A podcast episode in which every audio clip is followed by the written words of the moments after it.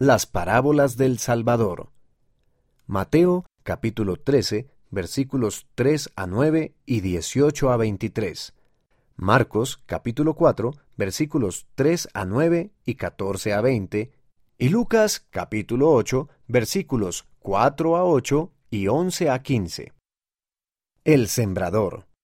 El sembrador representa al Salvador y sus siervos.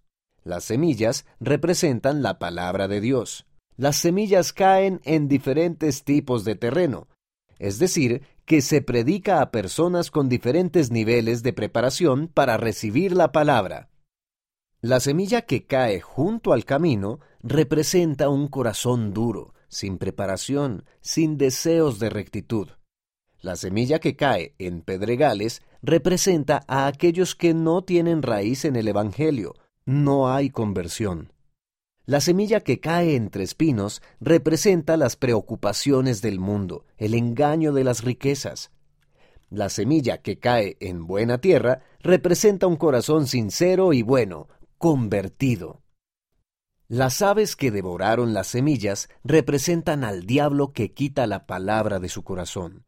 Las semillas que brotaron, se quemaron y se marchitaron representan la tribulación y la persecución que rápidamente las alejan de la palabra. Las semillas que se ahogaron representan las cosas del mundo que ahogan el Evangelio y sus efectos. La semilla que produjo fruto representa a quienes reciben el Evangelio, lo viven y se esfuerzan por lograr una conversión más profunda.